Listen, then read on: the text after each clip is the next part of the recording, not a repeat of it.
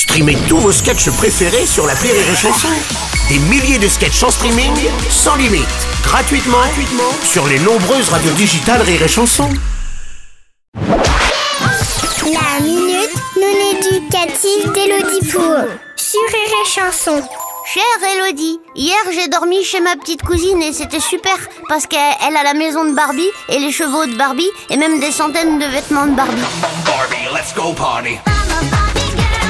Le papa de ma cousine il a dit T'as de la chance parce qu'avant ta cousine c'était un cousin et puis on lui a coupé le zizi. Pour que ce soit une fille et que tu puisses jouer à la Barbie avec elle. J'ai pas trop su si c'était vrai ou si c'était une blague. En tout cas, j'ai fait des cauchemars toute la nuit. Tu as encore fait un cauchemar cette nuit Est-ce qu'il a dit la vérité, mon tonton? Ou est-ce que c'était encore une blague naze? Comme quand il m'a dit que notre vieux chien était parti vivre dans une ferme magique avec plein d'autres animaux, alors qu'en fait il s'était fait écrabouiller par le tracteur à pépé.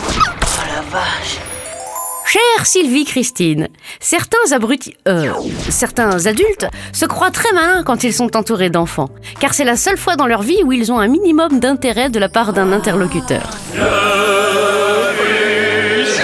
c'est Gaston, la vedette, c'est Gaston. Ils en abusent donc en faisant des bonnes vieilles blagues nazes. C'est une blague de crétin, ça.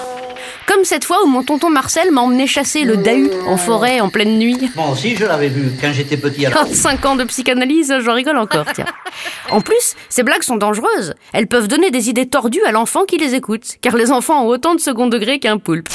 D'une manière générale, tu dois te méfier de l'humour de ton tonton, qui j'en suis sûr fait le fanfaron au repas de famille en imitant Michel Leb qui imite l'accent africain. Ou en faisant des blagues aussi malaisantes qu'un spectacle de fin d'année d'école primaire.